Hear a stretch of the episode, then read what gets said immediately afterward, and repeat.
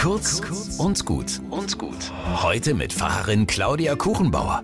Es war einmal ein weiser alter Mönch, von dem erzählt wurde, er könne in die Zukunft sehen. Er wohnte in einem kleinen Kloster auf einem Berg. Eine Frau wollte unbedingt wissen, wie ihre Zukunft wird und suchte ihn auf. Er hieß sie herzlich willkommen, aber die Zukunft wollte er ihr nicht vorhersagen. Die Frau brachte alle Argumente vor, bot reiche Spenden an und ließ nicht locker, bis der Mönch sich doch bereit erklärte, ihr aus der Hand zu lesen. Er fuhr mit seinem Finger ihre Handlinien nach und murmelte leise vor sich hin. Oh, erstaunlich, sehr interessant.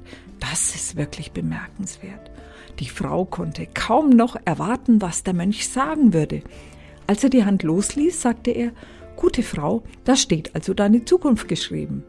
Ja, sag mir doch bitte endlich, wie sie wird. Deine Zukunft, antwortete der Alte, ist ungewiss. Sie liegt alleine in deiner Hand. Diese Geschichte ist ein bisschen beunruhigend. Ja, ich kann die Verantwortung für mein Leben niemandem abgeben. Zum Glück weiß ich als Christin aber, dass ich nie alleine bin auf dem Lebensweg.